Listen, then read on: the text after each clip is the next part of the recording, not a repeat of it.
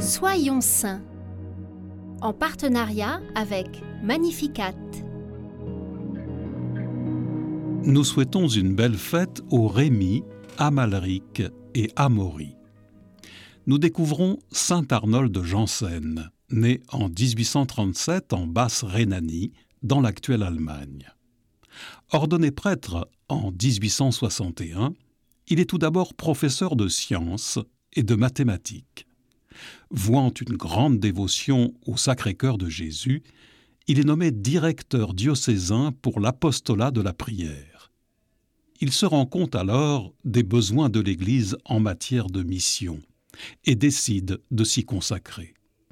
Il démissionne et fonde la revue Le Messager du Sacré-Cœur, magazine mensuel populaire informant de l'actualité des missions catholiques dans le monde. Il veut éveiller la vocation missionnaire de l'Église d'Allemagne. Il règne alors un climat anticatholique insufflé par le chancelier Bismarck. Devant l'aggravation du sort réservé aux prêtres et aux religieux, il décide d'ouvrir sa propre mission. Ce n'est pas sans difficulté. Les uns réagissent en disant qu'il n'est pas la personne appropriée, les autres que les temps ne sont pas favorables pour ces projets.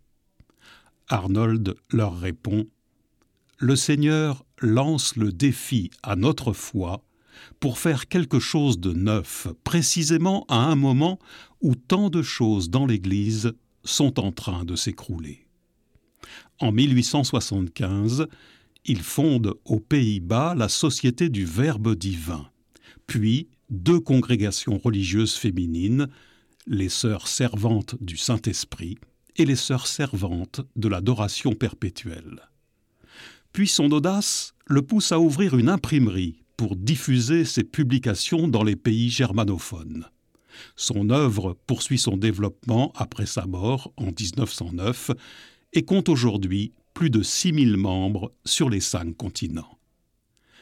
Le Christ a envoyé ses disciples annoncer l'Évangile à toutes les nations et à leur suite, Saint Arnold a utilisé les moyens modernes de communication au service de la mission. En communion avec lui, prenons le temps de réfléchir au soutien que nous pouvons apporter aux moyens de communication dédiés à l'évangélisation.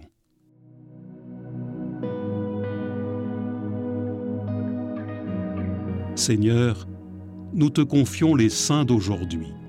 Donne-leur la force de suivre les intuitions de l'Esprit Saint malgré les persécutions. Qu'ils n'aient pas peur, comme Arnold, d'entreprendre de nouvelles choses pour la gloire de ton nom.